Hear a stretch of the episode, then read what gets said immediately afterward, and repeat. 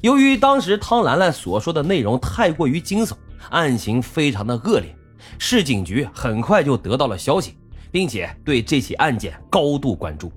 因此要求龙镇警方赶紧着手调查。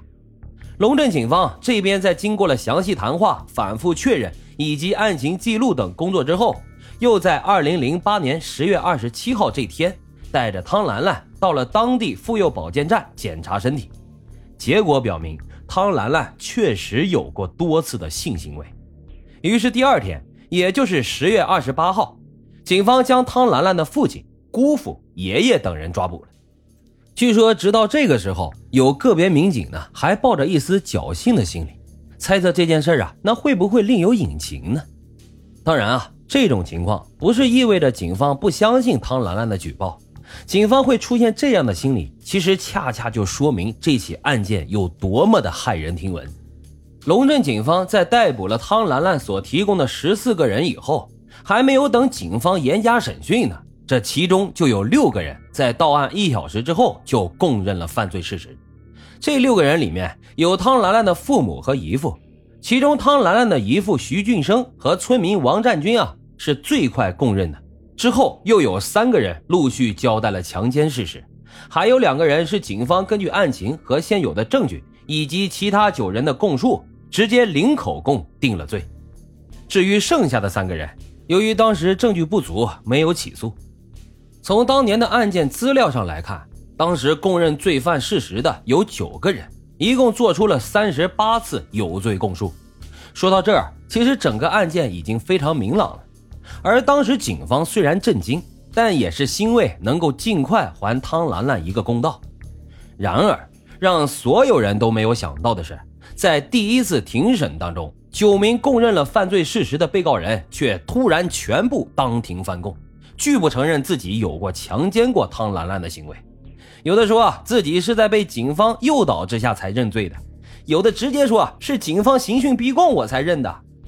其中汤兰兰的父亲汤继海呢，甚至当堂就拿出了一颗牙，说啊他第一次接受询问的时候被警察给打掉的。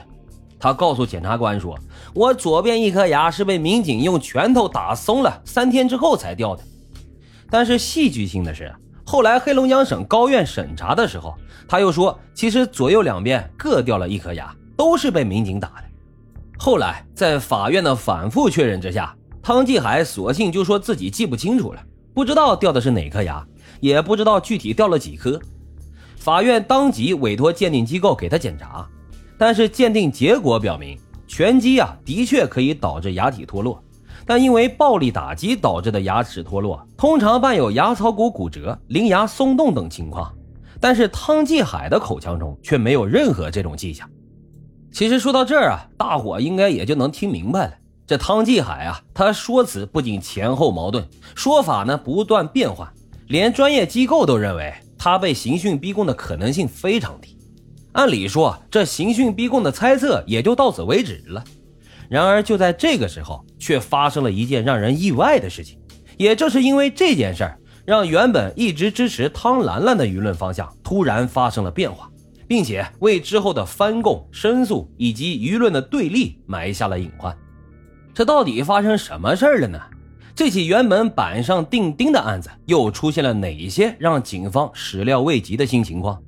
这起骇人听闻的案件真相又到底是什么呢？原来啊。本以为这起案子到这儿基本上就尘埃落定了，没想到的是，这个时候被羁押在派出所的汤景瑞，也就是汤兰兰的爷爷，突然去世了。二零零八年十二月十三号，汤景瑞突然在看守所监控室里面吐血，被送到医院后抢救无效后死亡。这个消息很快就走漏了出去。于是，当时网络上就有一些人开始猜测，这汤景瑞啊，应该是死于警方的刑讯逼供。汤景瑞的吐血身亡，以及十一名被告人的拒不认罪，让舆论方向开始倒戈。一时间，案件的讨论热度是高居不下，甚至有些不明就里的网友开始在网络上想为被告人喊冤，导致舆论风波越来越大。但是在巨大的舆论压力之下，黑河市人民检察院基于调查结果，在二零零九年八月份坚持以强奸罪、强迫卖淫罪对汤继海、万秀玲等十一名被告人提起了公诉。